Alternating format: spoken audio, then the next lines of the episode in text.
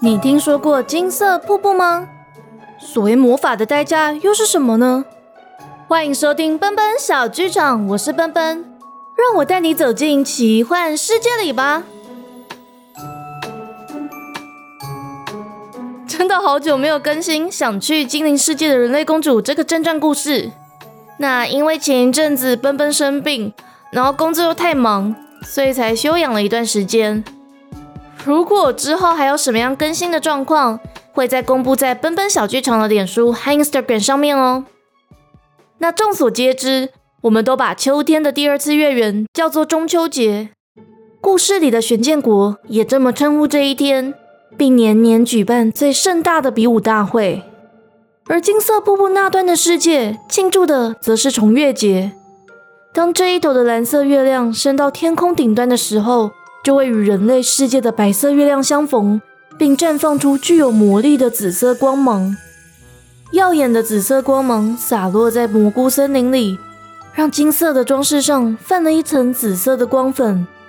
带点凉意的风就把光粉吹向受邀而来的精灵们，又揉成一个个闪闪发亮的泡泡，在精灵王子丹影和人类公主渊羽的耳边悄悄低语，像是在问。为什么渊羽的背上有一闪而逝的蝴蝶结翅膀？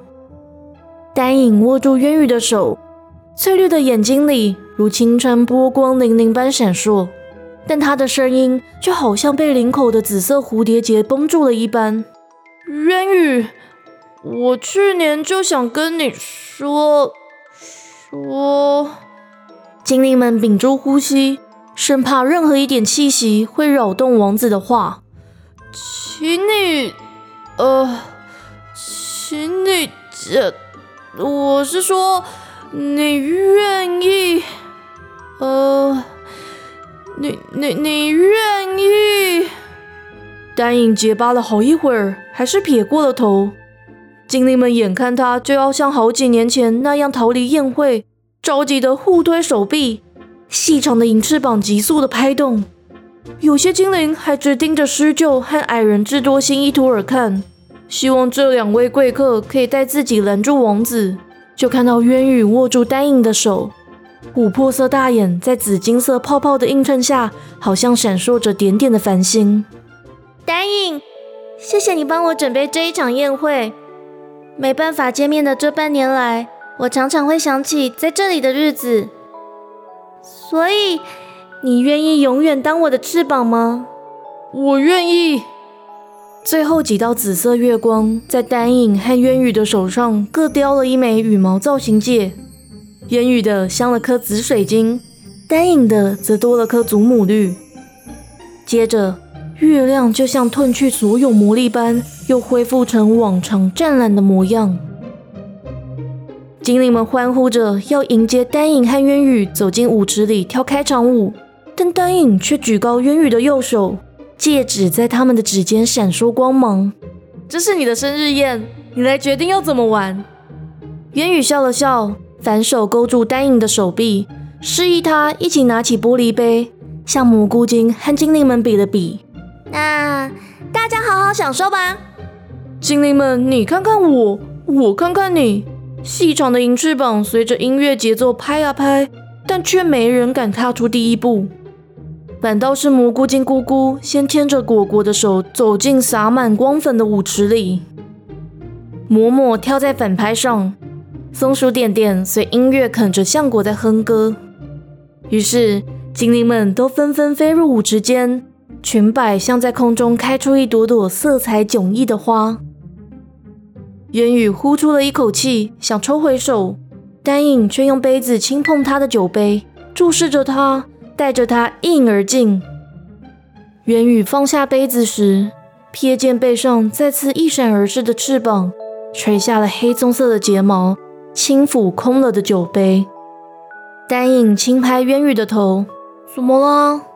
我只是觉得太不真实了，好多事情好像很熟悉，但又很陌生。”元宇眯眼看空中的蓝色月亮，觉得这真是久违的月色。虽然我一直都相信可以在一起，刚刚也冲动问你了，但是你知道这样喝酒代表什么意义吗？嗯，魔法师跟我说过。元宇听了有点脸红，却还是别开头说：“这样的话，就算我会比你快老去也没关系吗？”丹影却只是笑着拉住他，一起倒在高大鲜黄的蘑菇边，扬起的菌丝拂过他们的耳边，一切那么平静，但平静的太不真实。渊宇，我是一个既没有魔法又没有翅膀的精灵。我原本以为这辈子就只会空有王子之名，却没有办法跟任何魔法生物接触。但因为有你在，我找到了属于我的翅膀，还成功通过矮人初始矿坑的考验，甚至让伊图尔把我比作亚拉斯大帝。你知道吗？如果没有你，这一切都不会发生。但现在我背上可能有跟奇幻仙子交换来的翅膀，而且。日光王子的手上还拿着我的宝盒，还有，要是我又像第一次来的时候那样回去，会不会又过好一段时间才？元宇突然意识到自己差点说错话，而紧紧捂住嘴，用力摇头。丹影就从怀里掏出纯精致的玫瑰，别在他的头发上。你就想一些会成真的事情就好了，比如现在那些小精灵想讲的话。言语顺着丹影手指的方向看去，看到许许多多的小精灵还在玩残存在空气里的紫色光晕，嘴型看来都在说结婚。嗯，那你想要什么样的婚礼啊？我其实在想，是不是？渊宇还没说完，背上的蝴蝶结翅膀突然显现，绽放出艳红的光芒，并如细针扎得他的翅膀刺痛，而蜷曲身体。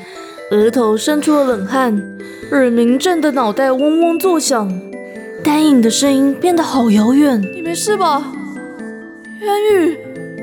听得到我说话吗？渊宇，渊宇！丹影的怀抱让他稍稍恢复了体温，蓝色的月光却稍显有点刺眼，让他过了好一会儿才张开眼睛。瞥见背后的翅膀已经消散殆尽，却不自觉脱口说出奇幻仙子的口头禅之一：“我，我现在在哪里？”丹影急切地查看渊宇的表情，生怕他不止交换了奇幻仙子的翅膀，还交换了同样的际遇，害怕他同样抵达心心念念的世界，却再也想不起自己的身份。哎，你还记得自己是谁吗？渊宇嘟起嘴巴。你在说什么？我是渊宇啊！丹影看到他恢复往常调皮的表情，才略略放松下来，却又故意追问道：“哎，对了，你是怎么找到结界的？”渊宇虽然隐约感觉到丹影的不安，但听他这么问，两个礼拜以来的疲倦涌上心头。他说起自己是如何逃离安博德里国王设下的重重监视。而且自己又是逃出王城，又是躲进魔法袋子里，好不容易请宝石工匠雕磨铁叶时，再派草草去跟玄剑国王子瑞刚拿回宝盒，却被瑞刚的清新墨衣纠缠不休。而经历了一番折腾后，才顺利送鲁娜的孩子回家。等他和草草才跟着乌拉德进到迷雾森林里时，就被浑身是银蓝色光芒的熊掳走了。不知道为什么，在熊的旁边。我可以听到草草的声音，还可以听到一堆动物们在跟我讲话。这样听起来不就是一堆雪藏兔在对你讲话吗？雪藏兔可爱多了，而且啊，还有一些奇怪的大门会时不时出现在我面前。我那个时候真的觉得自己快要来不及在月圆前过来这里了。要不是乌拉德找到我们，不然我大概没办法找到结界真正的所在地，再顺利过来这里。丹影听渊宇滔滔不绝地说起两个礼拜以来的经历，知道渊宇没有付出跟奇幻仙子一样的代价，稍稍放下了心，却不禁摩挲起自己的绿宝石，又掏出了一块布，想擦拭渊宇手上的紫水晶。呃，这样听起来，乌拉德好像才是帮你找到结界的关键人物，以前怎么都没听你提过他？哎。我一直以为我有跟你提过乌拉德，哎，会不会是因为就只有卢娜陪我去玄剑国，而他留下来当银花骑士的关系，所以就忘记提到他了。呃，也许吧。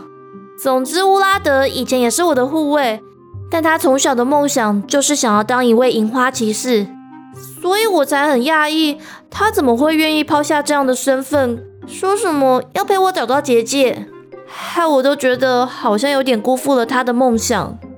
你有没有想过，他已经有别的梦想了？也是有可能。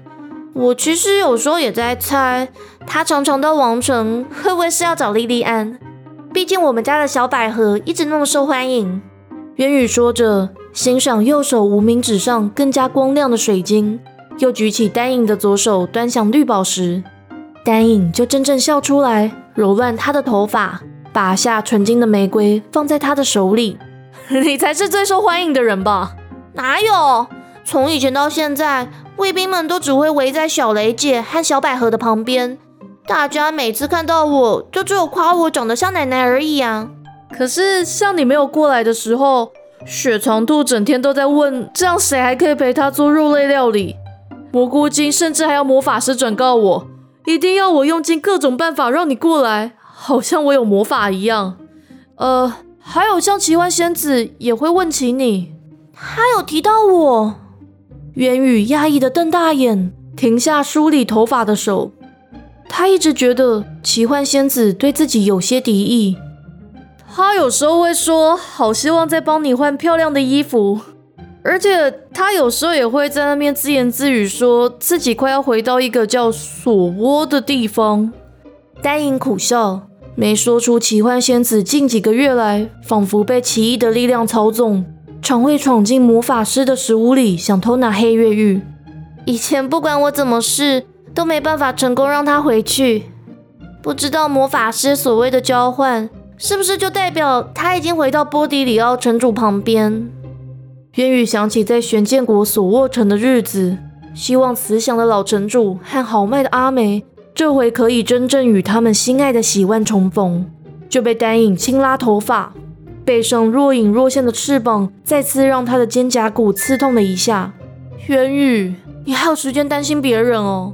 你不怕这次过来就再也回不去那里吗？可能是因为奶奶的关系，我总觉得魔法师答应让我过来，就一定有办法让我回去。他说着，就对上魔法师的浅灰色眼眸。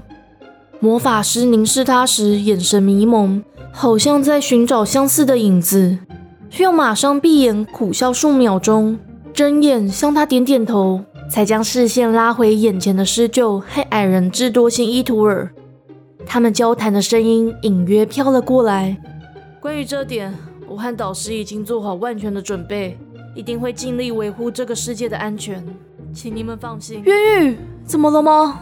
丹影的呼唤让渊宇回过神，正想说话，一团奶油就扑面而来。他下意识地往上一跳，竟拉着丹影一起飞到最高大鲜黄的蘑菇顶端，又急速地往下坠，却吓得只是紧紧抱住丹影，完全叫不出来。蝴蝶蝶翅膀就感应到他的想法般拍了几下，再次带着他和丹影升到鲜黄蘑菇的顶端，让他们安安稳稳地坐在上头。有些边跳边飞到天空的精灵经过他们，以为他们又是用白色菌伞飞上来的，而不疑有他的行礼之意，又随着乐曲慢慢远离了。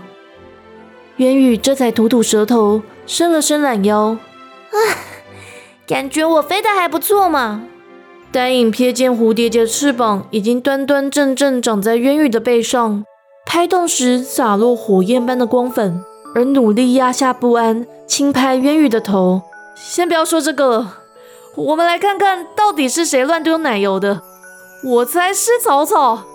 渊羽感受到他的不安，但仍顺着他的话回答。但我觉得是雪藏兔，要不要来打赌？那这样输的人就要把雪藏兔做的生日蛋糕通通吃光光。那有四十六层哎，你害怕了吗？才没有，一定是我赢。他们相视而笑，因为不需握住白色菌伞而空出的双手，让他们得以面对面，十指交扣，一起往前跨了一步，并往下跳。一圈圈银蓝色的光粉包裹住他们，好像要隐去蝴蝶结翅膀带它们降落的身影。烟雨刚落在地面，只觉得头有点晕，雪藏兔和草草就一起扑了过来，一个不断挥舞沾满奶油的小手，另一个肚子上的寒霜之心全是冰冻的奶油，一对大门牙白的刺眼。哦，烟雨，不是我的兔哦，是草草，他跟我说哈，玩奶油就跟打雪仗一样，结果呢，自己都乱丢。草草急得跳来跳去，小嘴张得大大的，却因为渊羽和丹影听不到自己说话而泪眼汪汪。旁边就闪现一道白光，魔法师的声音冷不防的在旁边响起：“草草说，都是雪藏兔叫他往这里丢，所以想跟你们说声抱歉。”草草这才满意的点点头。雪藏兔抱头大喊：“哎呦，魔法师，你怎么说出来的了？”人家就想多啊，渊羽还没吃到蛋糕，所以就只好要提醒他了玩。那我们现在去吃吧。渊羽一手捧起草草，又拉住雪藏兔冰冰凉凉的毛手臂，走吧。我也想要知道你是怎么做这个蛋糕的。哦哦哦，还是渊羽最棒了。我跟你说哦，对哦，我要狗狗小声的帮我摘更多的彩虹饼。那个蕾蕾呀，还帮我跟那个什么中途点点谈饭。随着渊羽和蘑菇精草草及雪藏兔一起往前走，他背上的蝴蝶结翅膀也沾了些黑色的光点，并慢慢消失在夜空里。丹影看着渊羽的背影皱眉，又意识到魔法师的视线。魔法师一如往常的压低了高礼帽，要遮住脸庞，但不知为何看起来有点苍老。丹影殿下。你也注意到翅膀的异状了吧？丹影小心翼翼的点头，不敢再直视魔法师的浅灰色眼眸，只任凭声音在耳畔低低响起。刚刚翅膀已经真正显现过两次，请您注意，不要超过三次。魔法师说完，就抬头凝视蓝色月光，眯眼想看穿藏在后头的黑色月亮。超过三次又会怎么样？魔法师却不回答。想要转身离去，丹影就用力握住他的肩膀。魔法师，你不是一心只为越狱好吗？超过三次会发生什么事？魔法师终于转头看他，眼底却满是哀伤。如果翅膀显现的形体超过三次，可能会被他发现。今天的故事就到这里结束了。那想知道后续，请记得订阅奔奔小剧场。奔奔还是会努力在两个礼拜内更新，但如果又有任何更新的状况的话，会在 Facebook 或 IG 上面告诉大家哦。